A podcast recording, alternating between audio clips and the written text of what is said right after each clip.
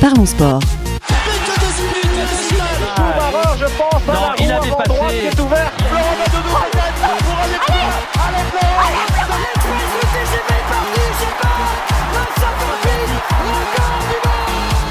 Parlons sport. Une émission animée par Gilles Bombard. Bonjour à toutes et à tous, très heureux de vous retrouver sur Marmite FM 88.4 dans Parlons Sport. Avec nous aujourd'hui dans l'émission, Ryan Mudo, le coach de l'association de tennis de La Verrière. Salut Ryan. Salut Gilles, bonjour tout le monde. Jean-Jacques Cellier, directeur sportif du Trap Passing Shot, euh, est sur le cours aussi avec nous. Salut Jean-Jacques. Salut Gilles et bonjour tout le monde également. Xavier Delattre, euh, aussi joueur du tennis club de Guyancourt. Salut Xavier. Salut Gilles, bonne année à tout le monde. Et bonne année à toi. Et euh, avec nous par téléphone, Aliou Alassane, citoyen australien pendant 15 jours une fois par an. Salut Aliou. Salut Gilles, salut à tous. Nous sommes présents à l'antenne pendant euh, une heure. Balle jaune et raquette à l'honneur, vous l'avez compris. C'est l'heure de l'Open d'Australie. C'est parti. Il y a des jours où tout d'un coup, tu maîtrises tous les éléments. C'est fini pour Gaël, mon fils Les gens que moi j'essaie de faire des points tennis tout. Bon c'est sûr qu'au premier set, bon 6-0, ça a été un petit peu dur. Numéro mondial qui prend après le deuxième set. 6-0. Voilà, j'ai senti un petit peu sur une paire de vitesse. Libérez-moi J'en peux plus la critique Mais quand même, au troisième set, faut quand même bien dire que j'ai remonté la pente. 6-4. 6-0. 6-0 6-0, oui. T'es sûr? Fin du premier tournoi du Grand Chelem de l'année. Comme d'habitude dans l'émission, on débriefe la quinzaine de Melbourne, l'Open d'Australie qui a consacré les victoires d'Arina Sabalenka chez les dames et celle de Yannick Sinner dans le tableau masculin. On va euh, respecter l'ordre de ces finales en évoquant tout d'abord le simple dame et c'est un back-to-back pour la russe Arina Sabalenka qui a battu la chinoise Zheng en deux petits sets 6-3, 6-2. Est-ce que c'était la quinzaine parfaite pour Sabalenka, la russe. Euh, Jean-Jacques, comment est-ce que tu as euh, apprécié cette performance? Forcément une euh, quinzaine idéale pour elle, d'autant plus que le, tableau s'est ouvert à part sa demi-finale contre Coco Goff, l'américaine.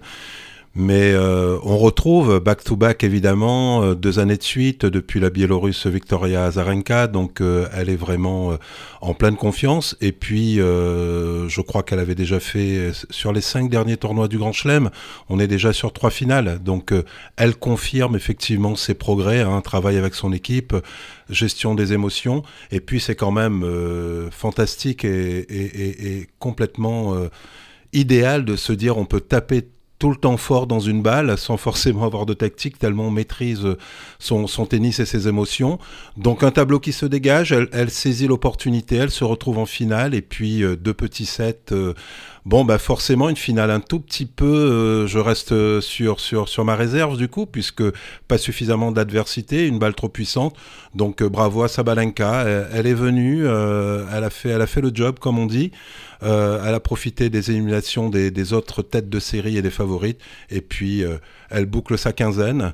Elle fait son show pendant le, la, remise du trophée, puis du, Grand Sabalenka dans, le texte de désormais. Et il faudra désormais compter effectivement sur elle pour euh, les autres tournois du Grand Chelem de toute façon. Elle s'est installée, Sabalenka. Même avis, Ryan, sur la quinzaine de, la Russe? Je suis tout à fait d'accord, hein, puisque, comme l'a souligné Jean-Jacques, déjà, c'est cette constance. 5 euh, euh, grands chelems, donc sur les 5 derniers, elle est quand même 3 fois en finale et 2 demi-finales, donc euh, ce qui, qui, est quand même très régulier. Ouais, c'est même sixième demi-finale consécutive en grand chelem. Voilà, donc ça, c'est de la régularité. Donc c'est ça, tout à fait. Et puis c'est aussi ce côté patronne qu'elle a eu sur, sur le tournoi. Parce qu'elle aurait pu avoir un petit côté aussi où on se dit, bon, bah, je suis attendu parce que Zviatek et euh, Ribakina se sont fait éliminer assez tôt. Et au final, non, euh, quand on voit le premier tour, le deuxième tour jusqu'à la finale, c'est euh, un, sérieux et surtout une constance dans son jeu. Elle a clairement dominé tout le tournoi, donc c'est en tout cas, oui, un, tournoi idéal pour elle, pour lancer sa saison. Et justement, cette saison, elle peut même rêver plus grand que, l'année dernière. Donc, très beau tournoi de sa part. Et je pense que Sabalenka, cette année, ça va être, comme l'année dernière, une personne encore à suivre sur le circuit féminin. Aliou, on sait que tu suis beaucoup euh, justement le, circuit féminin. Qu'est-ce que tu as pensé de cette euh, quinzaine, puisque toi, tu as regardé absolument tous les matchs, euh, tout tableau confondu bah Déjà, Arina Sabalenka, elle n'est pas russe, elle est biélorusse. Je t'ai entendu dire à plusieurs reprises qu'elle était russe. Elle est biélorusse. Et, ouais, c'est vrai. et on a eu une finale à l'image en fait du tableau féminin cette année, c'était très décevant. Euh, L'Open d'Australie, globalement, que ce soit dans le tableau féminin ou masculin, on reviendra tout à l'heure sur le tableau masculin. Et euh, d'habitude, on faisait les tops et les flops. Si tu m'avais demandé, si tu m'avais demandé un flop, je t'aurais dit, ben, le flop, c'est le top 10, carrément. Le top 10 féminin, Gaziatek. Euh, ouais, parce qu'on a eu une hécatombe des têtes de série. Hein, que ce soit dès le premier tour avec Vondrousova, euh, Ribakina, Pegula, Jabber, Sakari, tout ça c'est sorti dès le deuxième tour. Et puis Gazviatek, euh, hein, on aurait pu attendre plus d'elle, hein, qui est sortie aussi au troisième tour. Et même Coco Gauff, la demi-finale. On attend. C'est quand même la dernière fois que ces joueuses-là se rencontrent en Grand Chelem, c'était en finale quand même. C'était à l'Open, c'était à l'US Open. On avait eu une finale mais magnifique. Franchement, il n'y avait rien à dire. Et là, on se disait que c'était la finale avant l'heure. Et puis, euh, et puis la, montagne a accouché d'une souris, quoi.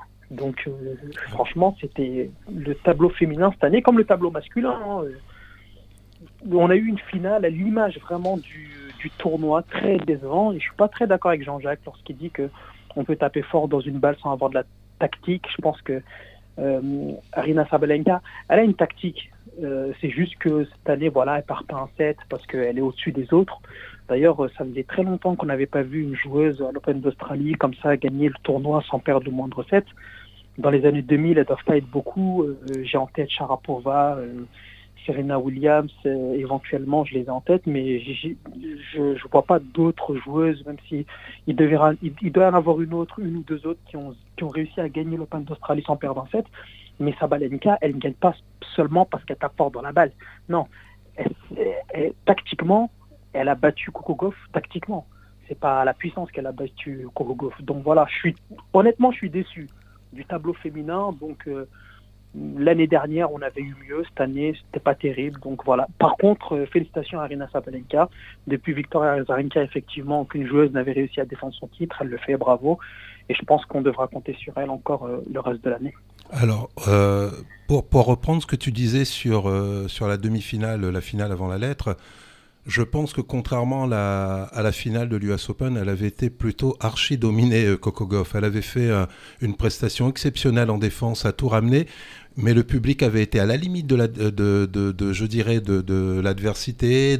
le public a fait basculer ce match. Sabalenka était prise par, l'enjeu, du coup, elle a un peu bloqué émotionnellement mais sa partition à l'US Open était bien supérieure contre Coco Goff, euh, ce qu'elle a fait là à l'Open d'Australie. Après, effectivement, c'était sur euh, les, deuxièmes balles de Coco Goff, donc là, on a eu plus d'adversité, donc on peut supposer quand même, sur la saison à venir, on aura quand même l'américaine qui sera présente. Voilà. Après, euh, quand on a une première balle comme Sabalenka, toujours pour parler de tactique, parfois on n'a pas trop besoin de tactique quand on domine autant le tennis et quand on maîtrise le taux de réussite sur ses frappes, contrairement à la jeune joueuse, jeune joueuse non, l'ancienne vainqueur de Roland Garros Ostapenko qui tape aussi fort.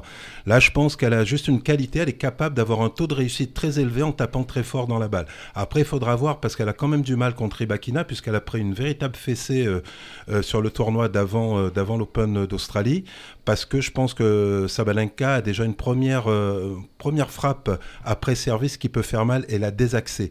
Et ce qu'on a quand même vu à l'US Open, c'est peut-être un meilleur jeu de défense. Elle défend un peu mieux là maintenant sa, Sabalenka quand elle n'a pas l'avantage. Mais pour le reste, je pense que pour l'instant, elle étoffera peut-être son jeu euh, comme a fait Sinner ou comme n'arrive pas à faire euh, Roublev. Elle étoffera son jeu, mais pour l'instant, sa qualité de frappe est telle qu'elle n'a pas besoin. Elle tape à droite, à gauche, à toute vitesse et ça suffit pour l'instant pour, pour gagner. Mais on n'a pas une, des variations, on n'a pas des amortis, on n'a pas des montées euh, euh, fulgurantes euh, à la volée. Donc pour l'instant, sa puissance domine l'ensemble des autres joueuses. On l'a bien vu en finale contre, contre Kiwen, Kiwen Zhang. On voit bien que là, c'était purement sur de la puissance. Voilà. Pour l'instant, aucune joueuse l'oblige à changer de, de, de tactique, donc elle frappe. Aliou, vas-y. Ouais, Jean-Jacques, mais pardon, excuse-moi de te dire, mais aujourd'hui, dans le tennis moderne aujourd'hui, les, variations, c'est un truc qui se perd de plus en plus. Tu le vois même dans le tennis euh, masculin, c'est qu'ils sont en fond de cours, ils tapent, y a celui qui tapera le plus fort, qui restera sur la diagonale revers et ensuite arrivera à trouver un coup en longue ligne. Aujourd'hui, le tennis, surtout cette année, dans l'Open d'Australie, j'ai parlé de déception, on en reviendra encore tout à l'heure sur, sur le tableau masculin, mais c'est une déception totale. Ça faisait tellement longtemps que j'avais pas vu une édition de l'Open d'Australie, je veux pas dire ennuyante, parce que voilà, j'ai kiffé quand même, mais c'est en dessous, mais vraiment, de tout ce qu'on a pu voir ces dernières années. Donc lorsque tu dis qu'Arina Sabalenka, il n'y a pas de variation dans son jeu, euh, moi, je te sors le top 10 féminin aujourd'hui. Iga Swiatek, Sabalenka, Ribakina, Coco Gauff, Jessica Pegula. Euh, 11 Jabber sort du lot, mais à part dans ce top 5, dans ce top 6, sors-moi une de ces joueuses qui a un jeu en variation. À part 11 Jabber, il n'y en a aucune. Donc, quand tu dis euh, Arina Sabalenka euh, n'a pas de jeu en variation, aujourd'hui, c'est le tennis moderne qui est constitué comme ça. Et d'ailleurs, c'est pour ça aussi que dans le tableau féminin, il y a de plus en plus de surprises, puisque toutes les choses qui arrivent euh, sur les tournois du Grand Chelem sont des joueuses aussi qui sont jeunes, euh, et qui, aussi donc comme l'a dit Aliou, euh, elles sont dans le tennis moderne, et c'est vrai quand, quand on voit ce, tournoi-là, hein, de la partie de tableau de Sviatek et Rybakina, elles se font sortir quand même soit par des jeunes ou par des joueuses qui sont capables de d'en mettre plus qu'elles au final et pas forcément sur un point de euh, j'arrive à varier ou quoi que ce soit. C'est vrai que sur ce point-là, Liu, tu as, raison. Xavier, est-ce que tu as un avis aussi là sur, euh, sur cette. Euh, je suis tout à fait d'accord. Je suis tout à fait d'accord avec l'analyse. Alors le problème, c'est qu'il y a très peu de joueuses. Hein. Dans le top 10, il n'y a que Jabber, Slivotina, et, et Murova qui ont de la variation. Mais on voit que malgré leur talent pur et tout ça, Morova, ce qu'elle a fait à Roland Garros, c'est exceptionnel. Mais euh, si elles n'ont pas de la puissance, elles ne peuvent pas contrer euh, dans la durée. Et il va falloir que toutes ces joueuses-là, moi j'adore Ribakina, mais on l'a vu que là, elle est en train d'arriver à une espèce de plafond de verre qui est que je suis très puissante. Mais si elle n'apporte aucune variation, parce que Zabalenka, on l'a vu hein, sur la, balle qui donne la balle de match, elle fait un petit amorti là, euh, donc elle a une main. Mais si ces joueuses-là n'ont pas des entraîneurs qui leur donnent de, la main, qui leur apprennent à la, voler, ils ne pourront rien faire parce que ce pas les joueuses qui ont des mains qui vont pouvoir acquérir la puissance. Ils ont une limite de puissance qui ne pourront jamais euh, être atteintes. Donc en vrai, c'est les joueurs puissantes qui doivent elles varier parce que elles, elles ont déjà cette puissance-là, donc il faut juste qu'elles travaillent la main. Il y en a qui ont la capacité. Je pense que j'ai des doutes sur Ibakina parce qu'on l'a vu qu'à la volée, c'est pas exceptionnel. Mais euh, Sabalenka, elle a une main elle l'utilise pas parce que, comme dit Jean-Jacques, elle, est tellement puissante, elle est tellement puissante qu'elle n'a pas besoin pour l'instant d'utiliser ça. Mais si je pense, elle a en plus elle a un excellent entraîneur, euh, elle, peut, elle peut apporter ça. Évidemment que Zangtek est celle qui a la meilleure main et qui est, tout à fait capable de le faire aussi, mais elle aussi, il faut qu'elle se, remette euh, un peu au travail parce que là, elle est quand même dans une période, à part sur euh, terre battue où elle est intouchable. On a vu que sur toutes les autres surfaces, euh, c'est moyen. Et puis pour terminer, on a pu voir un truc quand même qui est très curieux c'est que, particulièrement chez les hommes, les deux finalistes n'ont pas fait de tournoi de préparation. Et est-ce que justement avoir fait les matchs de préparation avant, les tournois avant, bah, tous ceux qui l'ont fait, qui ont fait la Cup ou, les tournois d'avant, ils étaient un peu cramés. Mmh. Ouais, bah, on, reviendra juste après sur les causes peut-être. Ils ont hein, eu que deux semaines de repos entre les deux saisons et là on va dire quand même que comme par hasard on disait ouais mais sans préparation on peut rien faire à l'Open d'Australie. Bah, les deux finalistes hommes ils ont pas leur premier match c'était le premier tour de, de, l'Open d'Australie. Gilles rapidement si tu me permets d'intervenir de, rebondir rapidement ce que vient de dire euh, euh, Xavier. Euh, Djokovic, pendant des années, il faisait pas de tournoi de préparation avant, l'Open d'Australie et gagnait l'Open d'Australie. Moi, je pense qu'aujourd'hui, lorsqu'on voit dans le tableau masculin Yannick Sinner et Medvedev qui n'ont pas fait de tournoi de préparation et qui sont arrivés euh, au bout, je pense que c'est juste une, entre guillemets, c'est une coïncidence. Hein. Je, euh, je pense, je pense pas que ça a, eu, une incidence quelconque. Mais pour revenir au tableau féminin, tu parlais d'Iga qui, qui avait une main. Moi, je pense qu'aujourd'hui, dans le top 10 féminin, lorsqu'on peut parler euh, l'une des filles, des filles qui, qui, ont vraiment une main, qui ont vraiment euh, cette main-là pour, pour, apporter de la variation dans le jeu. On a Jessica Pegula, on a Onze Jabber, on a Mourova sur terre battue. Là, à part ça, moi, je, Viatek, pour moi, elle a, elle a de la puissance, elle a de la tactique, mais niveau technique, c'est pas. Je pense que c'est en dessous de, de, de Jessica Pegula et, et Onze Jabber. Hein. Donc c'est pour ça que moi je disais que le tennis féminin cette année, franchement, franchement, tout le top 10, pour moi, c'est un flop. Mais vraiment, tout le top 10, c'est un flop, mais total. Alors après, il y a, a peut-être en ce qui me concerne, terminer sur le tournoi féminin. Mais après, il y a aussi euh, la relève et, les jeunes qui arrivent. Après, pour euh, Zviatek, euh, ce qui est assez étonnant, c'est qu'on pourrait, on pourrait s'arrêter sur Zviatek et dire mais combien de tournois de Grand Chelem elle a gagné finalement? Puisque quand elle a gagné, elle a été outrageusement dominatrice. Donc on pourrait croire qu'elle a un, palmarès déjà hors du commun. Et puis finalement, il n'y a que trois Roland Garros et un seul autre tournoi du Grand Chelem. Donc quatre, quatre au total. Et là, on voit très bien ce qui se passe pour Viatek sa domination physique, elle a emmené la, dimension physique à un tel niveau jusqu'à présent, euh, jamais vu chez, les filles, et une confiance absolue dans son jeu, c'est que même ses défauts techniques ne se voyaient pas au début en fait, tellement c'était puissant. En revanche, on voit très bien si on, on analyse et on prend son temps, elle prend la balle toujours derrière elle sur le côté coup droit.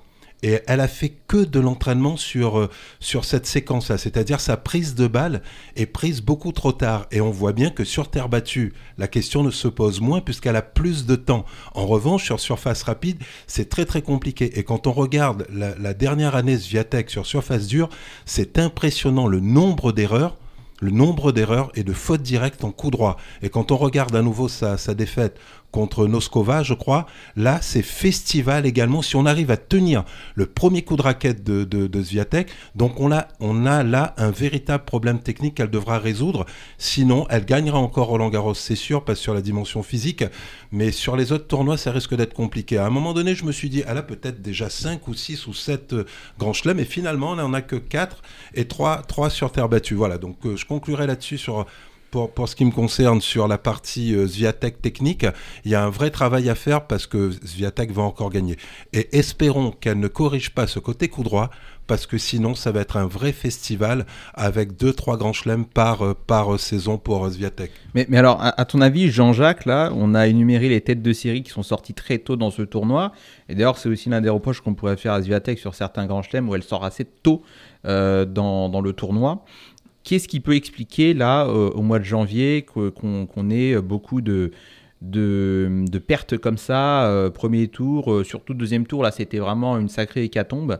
Qu'est-ce qui peut expliquer ça? Est-ce que c'est une question de, contexte? On est, en début d'année, il y a peut-être plus de tournois et puis pas assez de temps pour, récupérer Un problème de préparation ou alors un, problème peut-être lié au climat en Australie, je ne sais pas. Qu'est-ce que tu en penses? Je, pense quand on, rentre véritablement dans une nouvelle ère moderne du tennis féminin malgré tout, ou basée évidemment sur la, sur la, sur la puissance. Et, donc, euh, on a déjà euh, une réponse à ça sur la finale Sabalenka euh, euh Coco Goff à l'US Open. C'est le, le, joueur qui arrivera à un moment donné, après avoir encaissé quatre coups puissants, à lever la balle et à ralentir la balle sur des balles hautes. Et en début d'année, on n'est pas suffisamment affûté euh, chez les, euh, chez, les dames pour pouvoir gérer ça. Donc on n'a pas encore la caisse pour pouvoir gérer la puissance. Et je pense qu'effectivement, en début d'année, bah, je, crois que c'était Ribakina qui avait dû gagner aussi également le tournoi. Après, euh, là j'ai un doute, après, après Wimbledon, elle a dû gagner.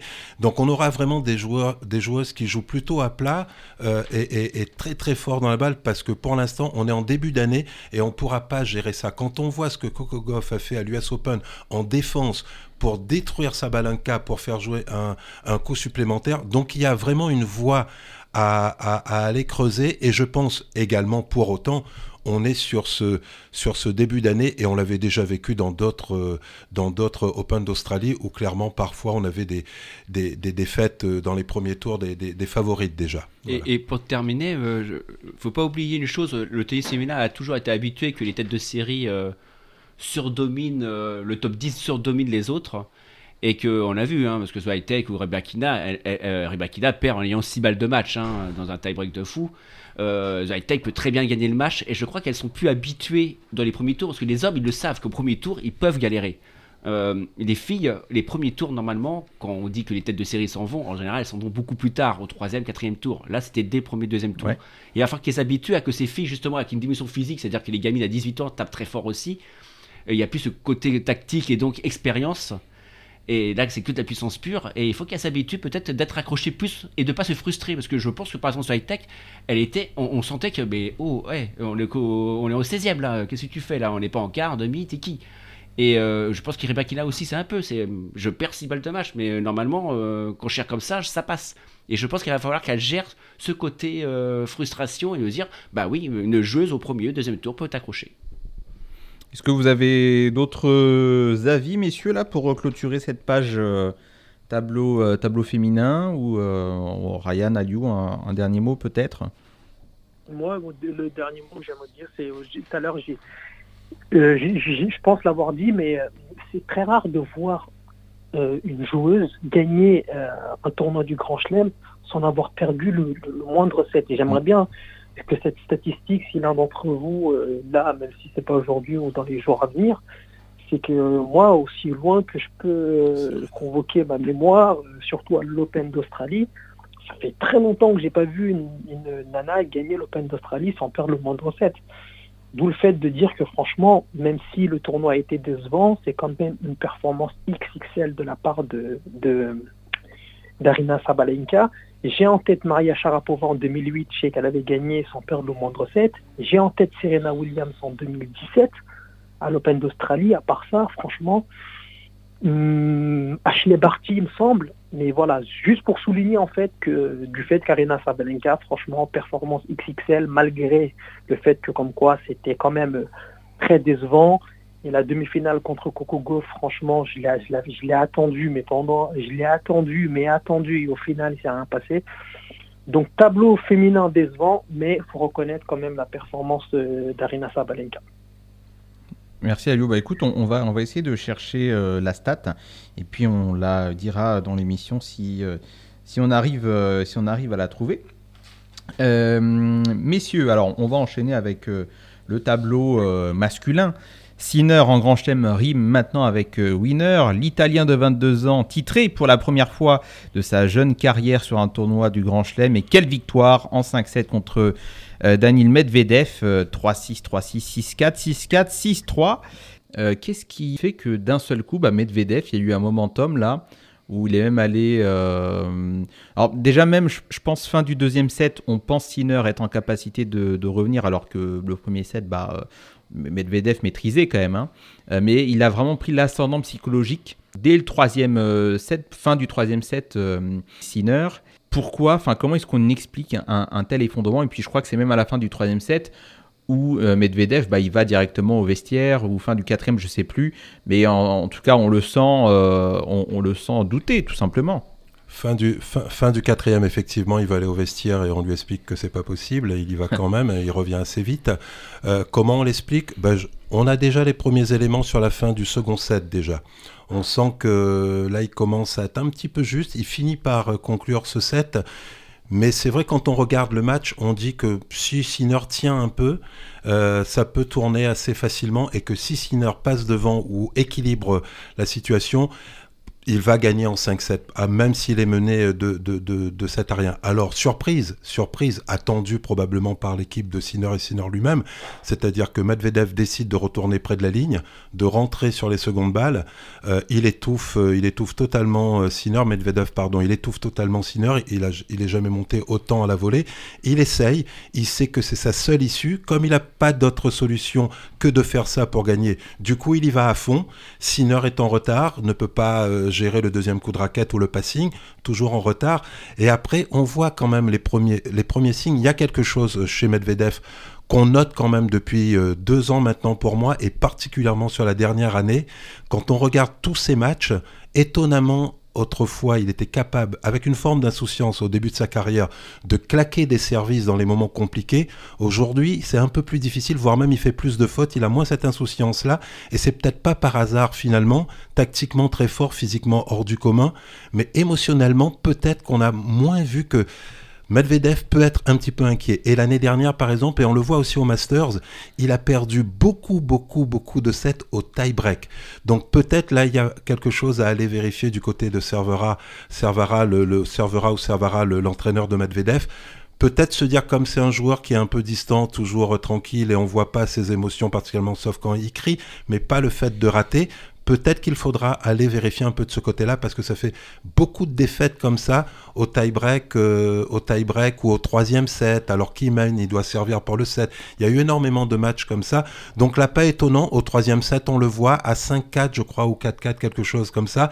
Il a encore quelques opportunités. Physiquement, il est évidemment touché, mais il n'est pas totalement entamé. Et pourtant, c'est bien émotionnellement à ce moment-là qu'il perd le match, même si après physiquement c'était un peu compliqué. Mais c'est plutôt émotionnellement qu'il perd le match, pas physiquement, même s'il était entamé. Même si physiquement, il a quand même lâché euh, plusieurs sets par-ci par-là durant, durant la compétition. Euh, il a fait des, matchs en, 5-7, en, 4-7, contre des adversaires où on se dit quand même bah, il est au-dessus sur le papier. Euh, finalement, c'est peut-être aussi l'accumulation là de ces sets perdus, de ce temps bah, qu'il a, dû, euh, qu'il a dû passer en plus sur euh, les cours. En règle générale, et je laisse la parole à Ryan ensuite, en règle générale, quand on parle de cette question, évidemment, si on rejoue un match de 4 heures euh, euh, deux jours plus tard, la dimension physique est, en place. Mais en règle générale, quand on parlait de cette dimension physique, les joueurs étaient déjà entamés dès le début du match. C'est-à-dire que celui qui arrivait avec 6 heures de, de, match dans, dans, dans, dans, les jambes euh, explosait très très très vite. Et là, on voit que finalement, c'est pas à ce niveau-là que ça se joue. Il prend la balle tôt, certes, mais il n'est pas entamé euh, physiquement, il est là, alors qu'on pourrait penser qu'il allait craquer assez rapidement, et c'est, et pas le cas. Donc c'est quelque chose qu'il faudra redéfinir désormais et repenser. Peut-être c'est désormais des Formule 1 ces jours-là. Et c'est moins le cas comme avant où des jours s'écroulaient littéralement, où on pouvait avoir des, des finales en 3-7 parce que physiquement, exactement comme ça s'est passé pour euh, Manarino, là on est sur le top du top, quoi. Des, des, des gars qui sont euh, méga euh, entraînés. Évidemment, il vaut mieux arriver avec les 6 heures en moins que les 6 heures en plus, ça va de soi, mais c'est quand même émotionnellement. Et on le voit d'ailleurs, dans ces trois matchs-là, on aurait pu penser que déjà physiquement, il ne passe pas euh, Zverev. Et pourtant, il passe Zverev. Il passe aussi Urkaz. Urkaz, c'est quand même actuellement celui qui a le plus de certitude au service et qui fait le plus mal au service. Et pourtant, il a collé la balle au retour et, il plante au cinquième. Donc, on peut-être il y a cette dimension physique-là, mais c'est peut-être l'arbre qui cache la forêt. Si, si finales, euh, cinq défaites quand même, il y a un moment donné, il faut s'arrêter et s'interroger sur la dimension mentale, et peut-être là aussi, à un moment donné, la technique, même si on est très fort physiquement, la technique, si on l'a pas totalement, on finit par aussi le payer cher. Ryan? Oui, bah déjà, le, premier point, c'est le temps passé sur euh, le cours hein, pour les deux. Euh, Sinner qui était à 14h et euh, Medvedev à 20h. Donc oui, il y a déjà les 6 heures jouent euh, sur, sur les prestations. Après, ils mènent quand même 2-7-0, donc on se dit que les 6 heures au final, bah, on les voit pas. Mais qu'est-ce qui s'est passé? C'est qu'on a eu un, un Sinner aussi qui a su serrer le jeu, qui a su du coup jouer un peu plus juste. Euh, Medvedev qui lui était quand même attendu sur cette finale, puisqu'il a plus d'expérience que Sinner. Et au final, c'est dans ces moments-là aussi, euh, on peut parler un peu de, mental, mais dans les moments un peu clés comme ça, où, comme un peu Jean-Jacques le disait tout à l'heure, un peu plus jeune, il était capable de faire des choses. moi, j'ai encore en, tête la, la, finale qui joue contre Djokovic, on l'attend pas du tout et il nous sort un match monstrueux, même si Djokovic, c'est vrai qu'il était très attendu, qui, bah, là c'est le côté émotionnel qui est, passé au-dessus, mais on a quand même une très grosse euh, prestation de la part de Medvedev. Et quand on voit aujourd'hui qu'il est devant, qu'il a la possibilité éventuellement de passer devant ou même de conclure le match, et euh, quand on le voit aussi en 2022, c'est le même cas. Il a, des moments clés, ces moments clés, il n'a pas su bien les gérer, et ce qui a fait tourner le match, hein, mine de rien. Euh, et, puis bien évidemment, quand la tension du coup est là, est présente et de plus en plus, on a un joueur en face qui commence à mieux jouer et nous, enfin, ou du moins Medvedev, qui euh, lui se sent un peu moins bien, qui commence à se tendre un peu, les rapports s'inversent. Donc en fin de compte, euh, il y a plusieurs facteurs qui, expliquent aussi un peu ce, changement chez Medvedev et aussi chez, chez Sinner. Et puis il y a la confiance aussi sur l'instant T. Euh, qui joue énormément, puisque mener de 7-0, bien évidemment que la confiance est quand même bien plus importante que quand on vient de se faire remonter de 2-7 et qu'on voit que le joueur en face est plus frais, il en donne plus, et on sent qu'il a pris le, la domination sur le rapport quand même euh, mental et émotionnel. Aliou, est-ce que tu abondes dans le sens de Jean-Jacques et Ryan, là, depuis euh, nous ont fait les, éloges hein, de Yannick Sinner Qu'est-ce que tu en penses? Mais pas du tout. Oula mais franchement, je vous ai écouté religieusement, les gars, mais je pense qu'on a, je pense, qu'on n'a pas gardé le même tournoi. Déjà, Jean-Jacques, tout à l'heure, tu faisais référence à un match entre Sinner et Alcaraz. Euh, c'était le quart de finale, c'était pas le demi-finale. Tu as raison, oui. À, New York. Et euh, Medvedev, lorsqu'il perd contre Nadal, il mène 2-7, il a trois balles de break, il en convertit aucune. Euh, il mène 0-40 sur le service à Nadal. Et Nadal remonte et c'est à partir de là où le match tourne. Il mène pas 2-7 et un break. Il mène 2-7 et il a trois balles de break, mais il ne les convertit pas. Ensuite, sur le tournoi, il faut d'abord remettre le contexte. Yannick Sinner, il est dans la partie haute du tableau. Euh, Medvedev, il est dans la partie basse du tableau. Toute personne qui connaît un peu le tennis, ce matin, quand il se lève, partout où il tourne son regard, il sait que Sinner va gagner. Ils ont 6 heures d'écart, euh, comme, le dit, euh, comme l'a si bien dit Ryan. Ils ont 5h50, voilà, 6 heures d'écart. Medvedev a passé 6 heures de plus sur le cours. Medvedev, avant ce match-là, il fait trois matchs en, 5-7, dont le dernier face à Zverev où il est mené 2-7-0. Et en plus de ça, Medvedev, il est dans la partie basse du tableau. Donc Sinner a plus de repos que lui. Quand tu conjugues tout ça, toute personne qui connaît un peu le tennis, partout est ton son regard, elle se dit mais Medvedev il a aucune chance et c'est ce qui s'est passé. Sinner tout à l'heure il n'a pas forcé euh, il a pas forcé son talent. Medvedev savait pertinemment que comme quoi il fallait conclure en 3-7.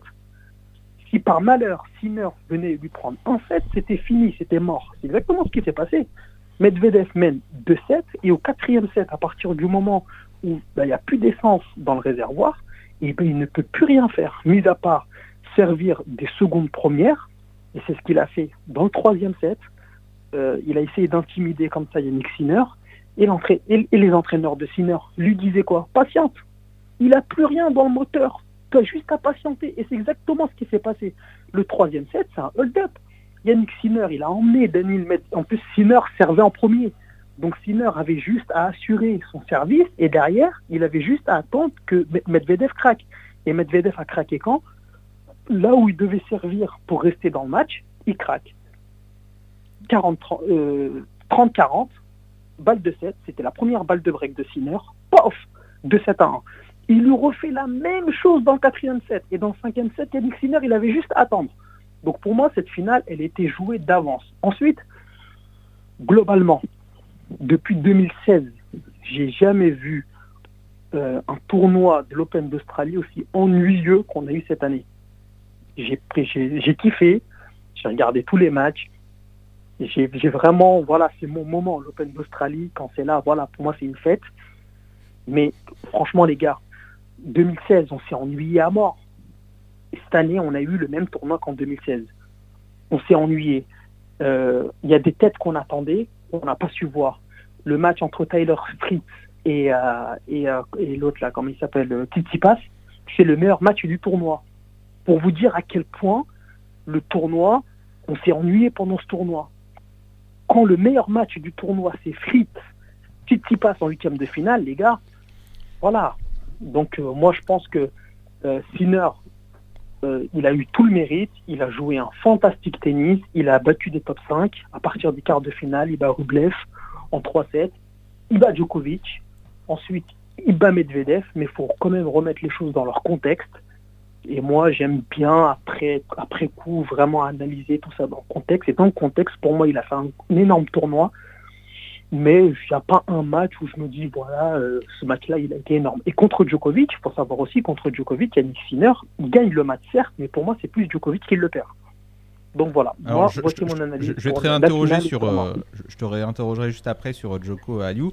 Avant que tu ne répondes euh, à Aliou Jean-Jacques, juste euh, Xavier, est-ce que tu veux faire office de juge-arbitre Parce que là, nous avons bah, deux visions hein, de, de, la compétition qui, qui s'affrontent. Qu'est-ce que tu en penses? Bah, je suis pas tout à fait d'accord de dire qu'il était ennuyeux cet Open d'Australie parce que il y a eu déjà énormément. Je crois que c'est l'un des records sur les trois premiers tours du nombre de matchs de 5-7, de nombre de, de super tie-break.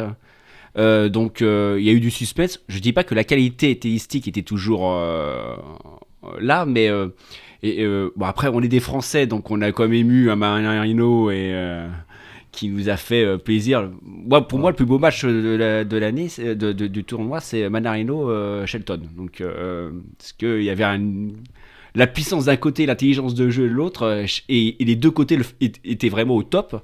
Et j'ai adoré ce match.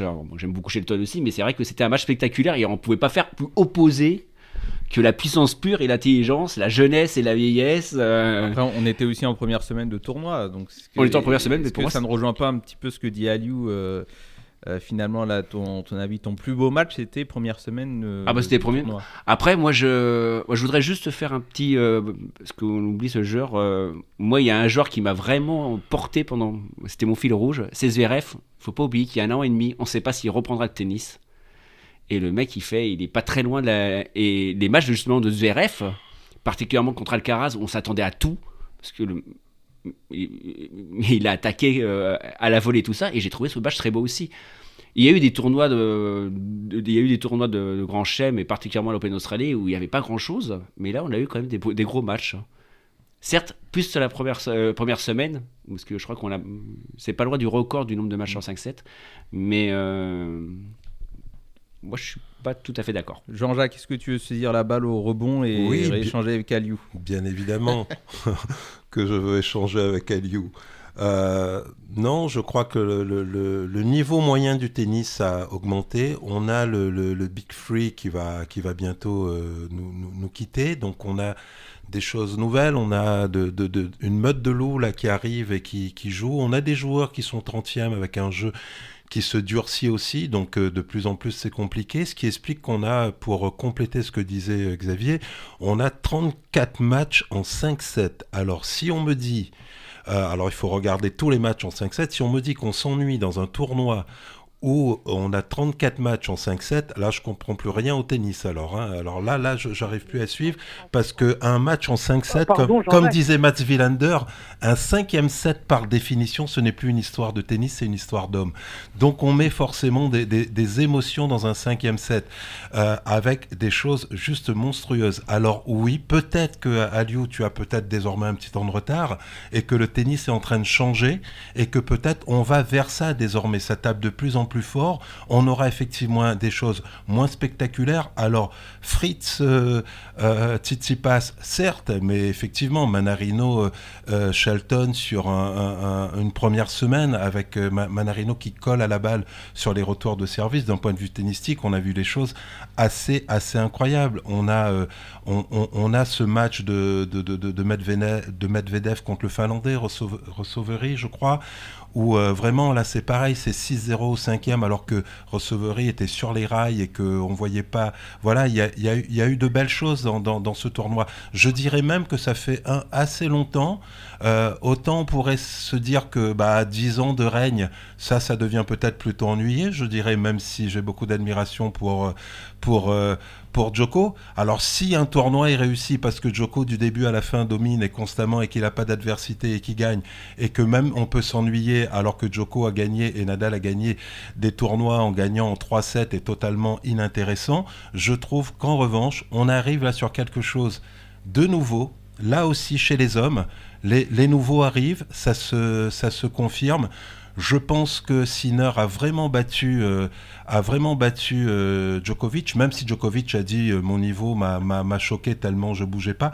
Je pense qu'il bougeait pas parce qu'il y a la dimension mentale de Sinner désormais sur, sur Djokovic. Et je te dirais même, à un moment donné, j'étais un peu en colère par rapport à Sinner sur les Masters alors qu'il peut éliminer, comme ça s'est déjà produit dans, dans Masters, alors qu'il peut éliminer Djokovic, euh, le journaliste change trois fois d'idée sur son match contre Holger Rune en disant Ah, bah s'il laisse passer, c'est pour éliminer euh, Joko. Ensuite, il sauve euh, les, balles, il les gagne et il remporte le match. Et le, journaliste parle d'un fair play de. De, de Sinner. Ben, je pense sincèrement qu'il a gagné les, matchs d'après contre, contre Joko parce qu'il y a eu cet état d'esprit-là, c'est-à-dire retrouver Joko en finale et perdre finalement ce Masters à Turin devant son public, je pense que c'est là qu'il a gagné les matchs en Coupe Davis et qu'il gagne ce match euh, en demi-finale parce qu'il est prêt désormais pour Joko. Il fait ce que Joko a toujours fait à tous les joueurs, mais lui il le fait de façon plus puissante. Il est beaucoup plus puissant que Joko, alors que Joko, quand il accélère et veut jouer à plat, il est obligé de prendre un risque. Pas chez Sinner. Sa frappe est tellement naturelle que désormais, que désormais Je pense que ce joueur-là va, va de toute façon dominer Joko, même si Joko est un euh, champion hors du commun évidemment et le plus grand de tous les temps. Oui, bah, que, que s'est-il passé, que s'est-il passé pour Joko Aliou Vas-y, euh, tu. Mais peux aussi avant, répondre avant à de ça. revenir sur Djokovic, franchement, j'aimerais dire que on ne détermine pas un tournoi s'il a été réussi ou pas par le nombre de matchs en 5-7, messieurs. Franchement, euh, voilà, on on sait pas une émission low cost du tennis quand même. On, parle d'analyse, on parle de statistiques. Aujourd'hui, lorsque je vous demande de citer un match de cette, U- de Open d'Australie qui vous a fait vibrer, on en revient au match entre Ben Shelton et Adrian Manarino, un match de troisième tour. Et moi, j'ai parlé d'un huitième de finale entre Tyler Fritz et, et Stefano Tsitsipas. Ces dernières années, on a été habitué quand même à l'Open d'Australie à des grands, grands, grands matchs. Euh, ne me forcez pas là à, à sortir euh, ma bibliothèque des grands matchs de l'Open d'Australie. Et là, vous allez vous rendre compte que cette année, euh, le tournoi, désolé de vous le dire, mais voilà, c'est un flop ce Ouais, tournoi. on, on a une Comme belle finale 2016, aussi, d'ailleurs. On a une belle finale quand même. D'ailleurs, bah, oui, non, honnêtement, honnêtement, en termes de finale, euh, on a vu ce que c'était. Il y a deux ans, au moins, la finale entre, entre Nadal et Medvedev, j'ai maté cette finale-là trois fois quand même. Trois fois dans la semaine. Tellement je n'arrivais pas à, à me dire, mais c'est quoi cette finale de dingue? La finale d'aujourd'hui, désolé, je vais peut-être, peut-être la regarder parce qu'il y a certaines choses qui m'ont échappé. Mais franchement, c'est pas une finale qui m'a fait rêver, les gars, quoi. Donc, euh, donc, voilà. Il y a quelques, il y a, quelques années, on avait eu, il y a deux ans, on avait eu un Berrettini Alcaraz.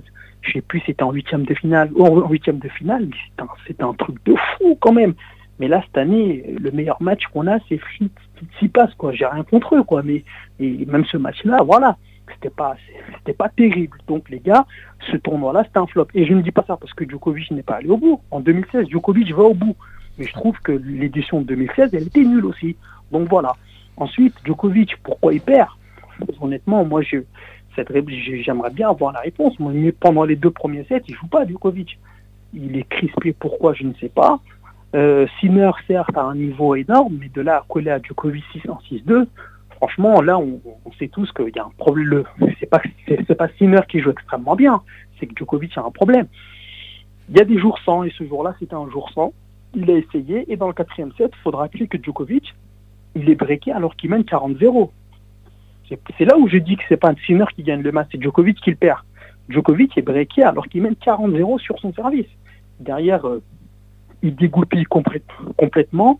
Et après, ensuite, c'est impossible d'aller d'aller récupérer le, service à Sinner parce qu'il fait chaud, parce que voilà, parce que physiquement aussi Sinner, euh, il, est présent. Et puis euh, et puis voilà. Donc moi, mon analyse, elle est là. Mais franchement, le match Sinner-Djokovic, tu peux tu peux le revoir, mais une dizaine de fois, tu comprends franchement que dans les deux premiers sets, Sinner fait cavalier seul parce qu'en face, il n'y a personne. À partir du troisième set, là, par contre, il y a de l'adversité.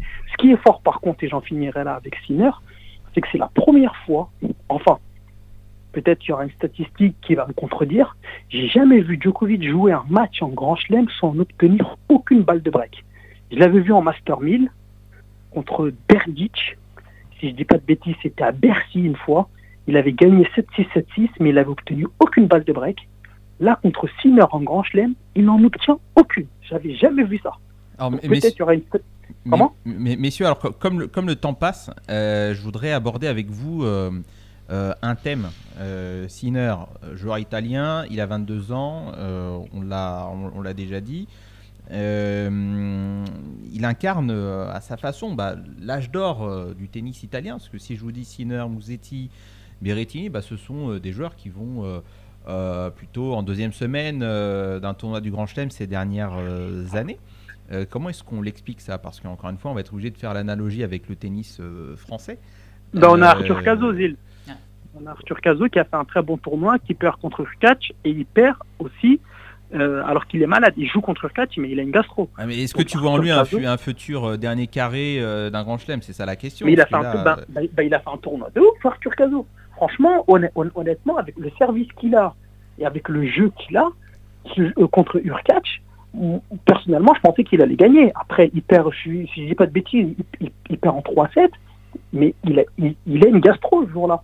Et il perd, il va au tie-break deux fois quand même. Ouais, mais il, il est là sur Wildcard. Est-ce que tu, est-ce que tu le vois revenir sur un, un autre tournoi Enfin, moi, j'ai Oui, l'impression que c'est un coup d'éclat comme ça qui arrive Gilles, euh, encore une quelquefois fois, on va dans pas- une carrière. la Oui, Gilles, encore une fois, on va pas faire la comparaison Euh, avec le, tennis italien parce que. Numéro 1 parce que français, Manarino, qu'est-ce qu'il fait en huitième? Qu'est-ce qu'il fait en huitième contre Joko secondes. 6-0, Gilles, 6-0, Gilles, 0, deux 6, secondes. 0, 6, euh, 3-6. Excuse-moi. Gilles, deux secondes. Ça faisait 48 ans qu'un Italien n'avait pas gagné un tournoi du Grand Chelem. Ouais, D'ailleurs, vous l'avez ou pas le, le nom du, du dernier là? Le seul Italien à avoir gagné. Panata. Panata, Panata, Adriano Panata. un- Tu, tu- tu l'as, Donc, donc ça faisait 48 ans qu'un Italien n'avait pas gagné un tournoi du Grand Chelem. Ouais. Ils ont fait quelques finales à Wimbledon, Berrettini, il y a quelques années, il y a deux ans, il a fait une finale contre Djokovic. Mais sinon, le tennis italien, effectivement, aujourd'hui, tu as des, t'as des, t'as des, t'as des, t'as des grands joueurs.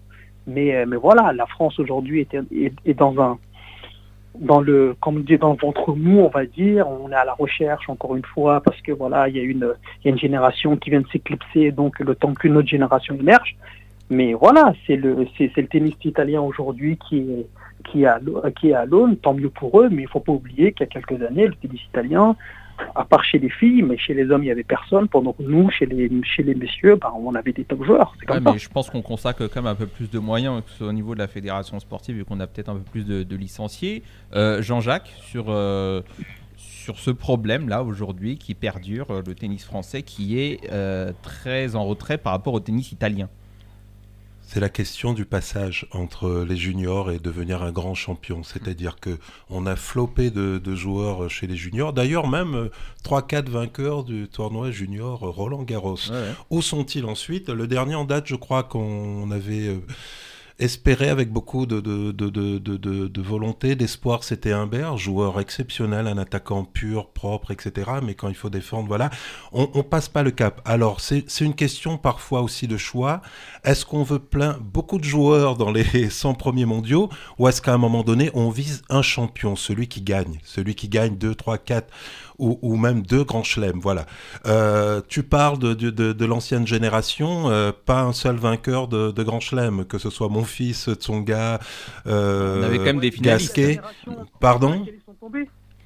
On avait des, fina- On avait des quand même finalistes, Gilles. Oui, mais mais il y a un moment donné, c'est ce qui reste dans les livres d'histoire, c'est celui qui a gagné. C'est-à-dire que en plus, euh, il y a eu un oubli pour un autre Italien qui arrive, c'est Arnaldi aussi, qui va faire très très mal. Donc on a déjà quelque chose qui se met en place.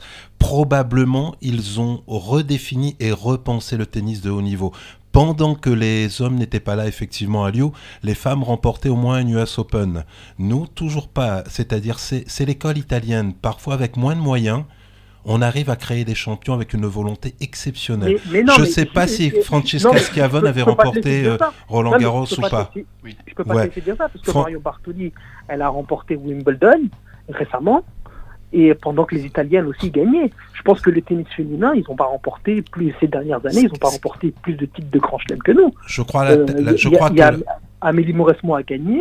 euh, et Marie Pierce a gagné aussi. Et, Garcia a remporté un. Masters, faut quand même euh, Mhm. le souligner. Voilà, et, et Caroline Garcia, là, ces dernières années aussi, elle est au top. ça commence à remonter quoi. Mais en, en tout cas, tu as raison pour, pour, pour, pour les femmes, mais pour les hommes, on n'a pas, on n'a pas en tout cas ce grand chelem là. Les Mais Italiens si, si Jean-Jacques, Je pense que la fédération française, pour euh, revenir sur la fédération française et ce qui se passe, je pense qu'ils ont été chercher euh, Ivan Lobicic, euh, donc je pense qu'ils ont besoin d'un autre regard. Je pense qu'on se trompe depuis maintenant, depuis plusieurs années. On en discutait tout à l'heure avec Xavier. On a un grand chelem qui se passe sur euh, terre battue. Nos meilleurs résultats, c'est sur dur. Il y a peut-être quelque chose à repenser là aussi. Je pense que euh, Joe Wilfried Tsonga a décidé d'ouvrir une académie uniquement visée sur euh, l'élitisme et, le ni- niveau des joueurs. On a un problème, c'est-à-dire que mentalement, on n'y est pas. J'ai entendu parler des Grégor Barrère, j'ai entendu parler des autres joueurs français, etc. Il y avait la même, la même, la même chose concernant tous ces joueurs. Peut-être que cette fois-ci, effectivement, je mettrai une petite réserve pour euh, Arthur Cazot, sans oublier Gabriel Debru. Sans oublier Gabriel Debru. Voilà Ryan, joueurs. Ryan, à toi. Oui, je voudrais juste euh, faire un petit point là-dessus.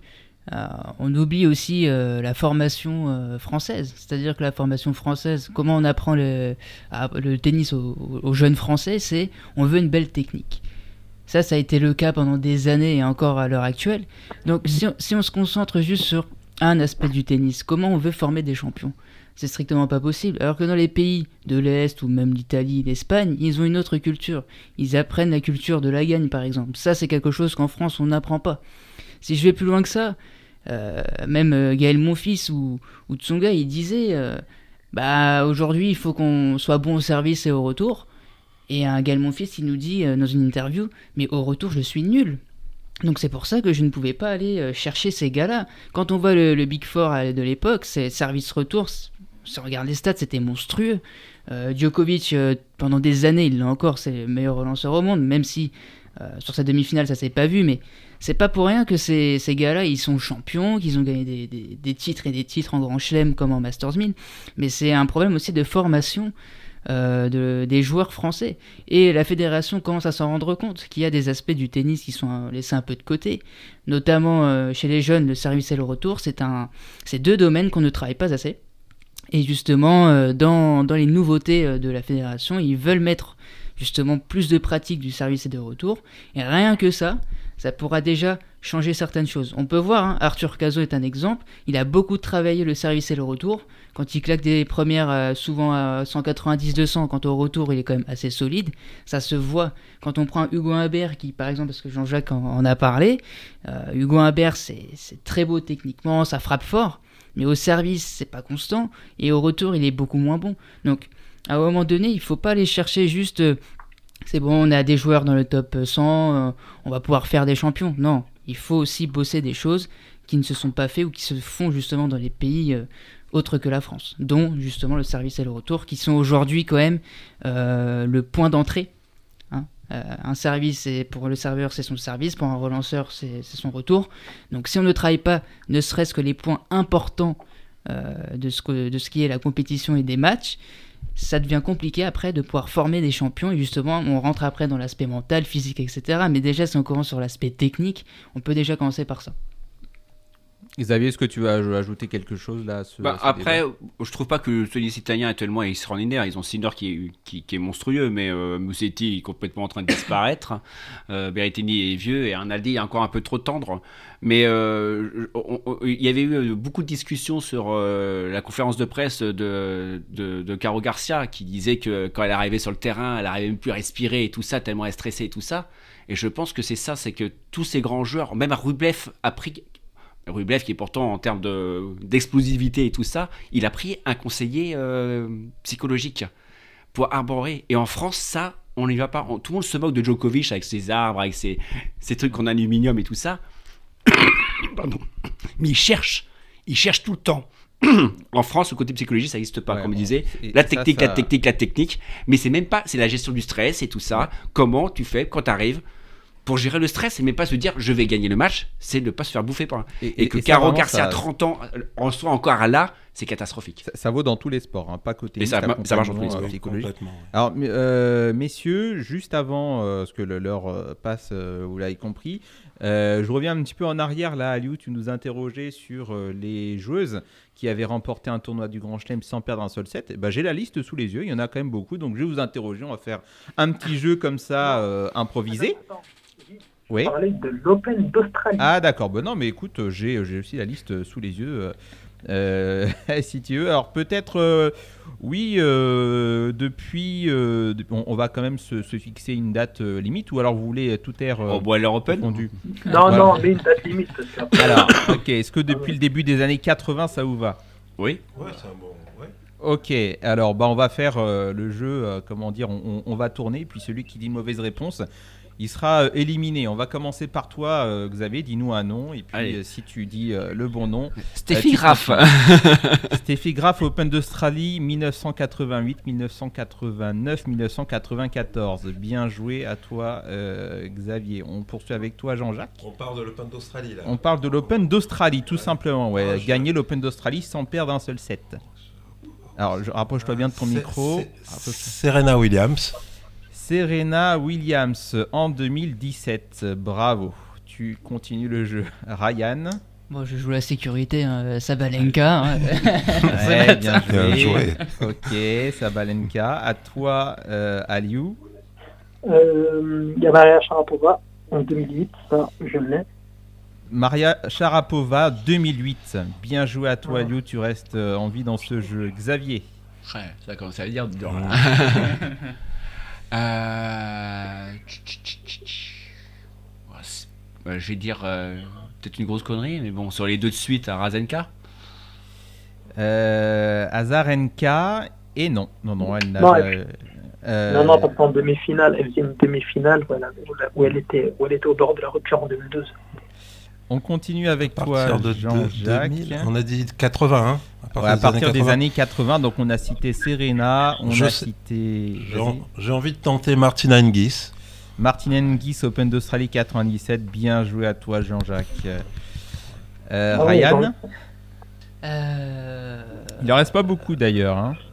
Est-ce qu'il y aurait pas peut-être. Euh, alors, je sais pas si c'est avant ou après, mais Navratilova elle n'a, alors, elle a certainement remporté des Open d'Australie, mais euh, jamais en euh, ne perdant pas de 7.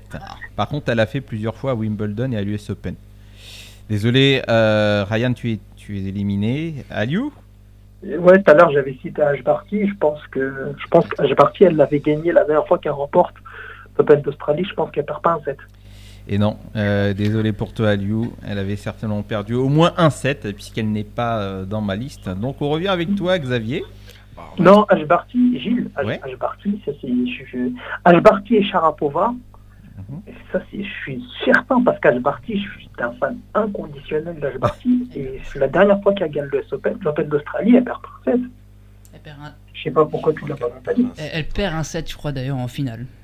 Ah, ouais Elle perd un 7 en finale. Il me semble, ah, attends, hein. attends, on va. Ou demi-finale, je sais pas. Euh, qu'est-ce qu'elle fait? Barcy, alors je, regarde, je regarde en même temps. Si, alors Xavier, qu'est-ce que tu m'as répondu là? Parce que là, tu, bah, là euh, j'hésite, euh, j'hésite.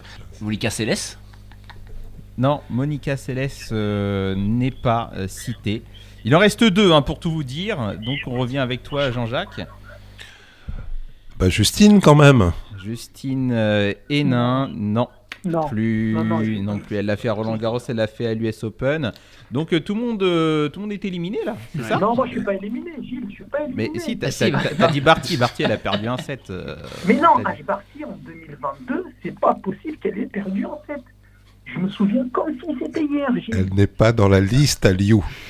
eh ben, faut revoir la liste. Je sais pas qui a fait la liste, mais faut la revoir. Il y aurait pas Marie, Marie Pierce par hasard?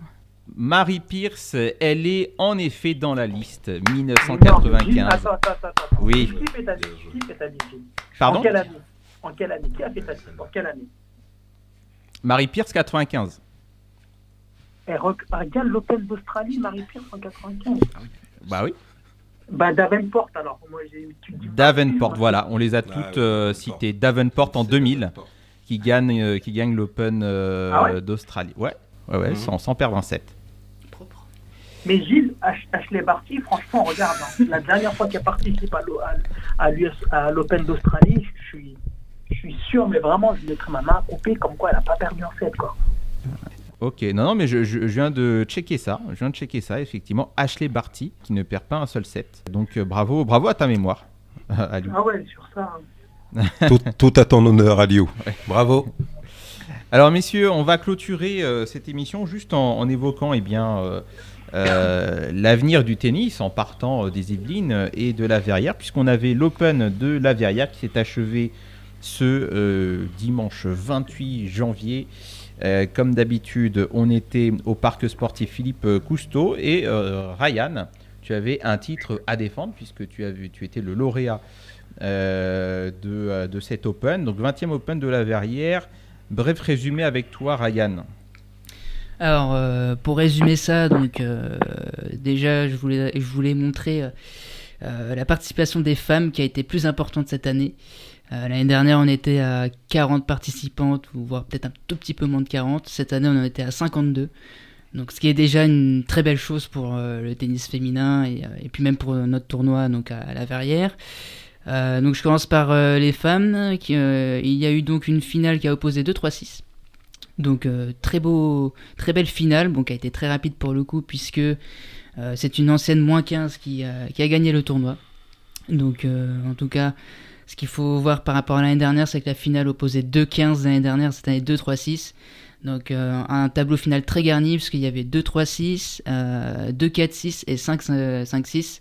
Donc pour un tableau final féminin, c'est quand même magnifique. Je dirais même énorme puisque c'est très rare qu'on puisse avoir un, tableau de ce type-là dans, un tournoi open et surtout sur un tournoi quand même plutôt départemental. Donc 52 participants en hausse par rapport à l'année dernière. Et chez les hommes, il y avait 112 participants, donc un tout petit peu moins que l'année dernière, mais avec un tableau final qui était beaucoup mieux garni que l'année dernière, puisque l'année dernière, il y avait 4-4-6 et 4-5-6 dans, le tableau final. Et cette année, il y avait 2-3-6, 2-4-6 et 4-5-6. Donc euh, encore une belle évolution euh, chez les hommes. Euh, d'un point de vue participation et organisation du tournoi, je remercie déjà les juges arbitres aussi, puisque c'est pas forcément évident d'organiser un tournoi. Quoi qu'il arrive, hein, dans n'importe quel club, en fonction des conditions, puisqu'il y a eu aussi le froid à gérer, euh, les jours où il y a eu du gel et que ça a dégelé. Donc euh, il y, a, des conditions aussi à prendre en, compte. Ce que je note aussi, c'est que euh, chez les dames, la plus jeune des participantes allait sur l'année de ses 12 ans.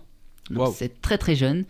Ah classée 15-1, qui a passé 3 tours d'ailleurs. Donc très belle performance à, à, elle. Et une deuxième joueuse à 4-6 qui est sur l'année des 13 ans et qui a perdu donc en demi-finale, pareil, en passant 3 tours. Donc très beau parcours pour ces, deux jeunes euh, filles.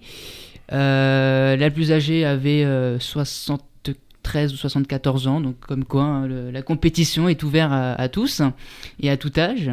Chez les hommes les plus jeunes, il y avait deux, deux garçons qui allaient avoir 14 ans. donc un qui a été classé 15-1 et qui a passé 3 tours, et le deuxième qui, qui est 15 et qui a passé 6 tours. Tour donc, qui a fait une très belle euh, prestation euh, sur ce tournoi, donc, euh, qui a perdu en quart de finale. Donc il a vraiment traversé deux, deux, tableaux et en plus assez, facilement. Quand on, quand on voit les scores, c'est sur du 2-7. Il nous a fait du Sabalenka. donc non, non, très belle performance aussi des, des, jeunes. Et donc le plus âgé avait 63 ans. Sinon, donc chez les hommes, malheureusement, je n'ai pas conservé mon, mon titre. Elle en finale quand même. Je suis allé en finale, qui s'est déroulée euh, juste après la finale de l'Open d'Australie. Malheureusement, euh, j'ai pas eu Sinner en moi pour, euh, pour gagner, puisque j'ai eu un adversaire quand même très solide et assez redoutable que je connaissais très bien, puisqu'on se connaît depuis, depuis qu'on a commencé le tennis et la compétition notamment. On peut dire le résultat ou c'est compliqué? On peut dire le résultat, je n'ai pas de, de soucis avec ça, donc j'ai perdu 6-4, 6-1. Euh, un premier set assez accroché euh, et puis deuxième set je crois que je me suis mis dans la peau de Medvedev non plus sérieusement euh, sur le deuxième set où il a su être meilleur que moi pendant que moi j'ai forcé un peu mon jeu et je me suis retrouvé à faire plus de fautes malgré un score qui qui reflète pas forcément l'état d'esprit du, du match puisque tous les jeux étaient serrés euh, ça se joue vraiment sur des points clés. Euh, à ce niveau-là, en général, c'est souvent ça. Quand les deux joueurs sont quand même de bon niveau. Donc, euh, que remporter les vainqueurs? Alors, au niveau des, des lots, tu, parles? Donc, pour les lots, donc, il, y en a eu, il y en a eu un petit peu donc, de la part d'Intersport, donc, qui offrait un bon d'achat de, de, 20 euros aux finalistes comme aux vainqueurs, hommes-femmes. Euh, bien évidemment, une dotation fournie par le tournoi, donc il euh, n'y a, pas de tabou, mais pour les vainqueurs, c'était 180 euh, euros, donc c'est ce qui est plutôt correct. Et pour les finalistes, 80 euros. Donc combiné au, au bon d'achat, donc on arrive à 100 et 200 euros d'un point de vue argent, entre guillemets. Et puis, il y, y, a eu aussi un de nos partenaires, donc euh, c'est une fleuriste qui nous a offert euh, des bouquets, donc euh, également aussi pour les, les, finalistes et les vainqueurs. Et puis en général, on finit toujours sur une petite galette des rois, donc après l'effort, le réconfort. Bravo à toutes et tous, en tout cas. Bah, écoutez, on a été complet, messieurs. Merci, merci à vous. Vous avez vu que c'est passé vite, hein, les débats. Les débats étaient, euh, comme d'habitude, contradictoires. merci euh, Aliou, merci Jean-Jacques, merci Ryan et merci à toi Xavier. On se retrouvera merci, à toi Gilles. pour le débrief euh, d'un nouveau tournoi. Et restez bien sûr sur les antennes de Marmite FM puisque dans quelques instants on aura l'émission Marmite fait son actu avec